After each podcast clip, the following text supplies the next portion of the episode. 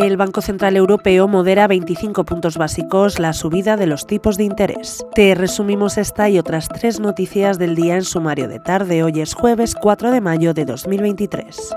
El Banco Central Europeo ha decidido elevar los tipos de interés en 25 puntos básicos, tal y como esperaba el consenso del mercado, de forma que la tasa de referencia para sus operaciones de refinanciación se situará en el 3,75%, mientras que la tasa de depósito alcanzará el 3,25% y la de facilidad de préstamo el 4%. Con esta séptima subida consecutiva del precio del dinero, el Banco Central Europeo sigue adelante con el endurecimiento de su política monetaria, aunque por primera vez desde que comenzase el actual ciclo de subidas ha reducido la intensidad del alza de los tipos.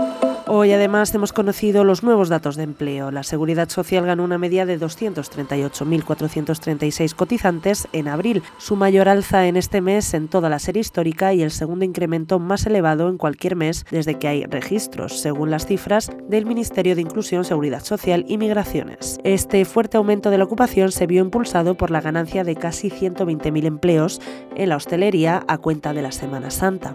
En la página de tribunales, el juez de la Audiencia Nacional, José Luis Calama, ha acordado la libertad provisional con medidas cautelares para el general de la Guardia Civil retirado, Francisco Espinosa Navas, quien permanecía hasta ahora en prisión por el conocido como caso Tito Berni, al entender que el riesgo de fuga es muy bajo y que en este momento no existe riesgo de alteración o de destrucción de pruebas.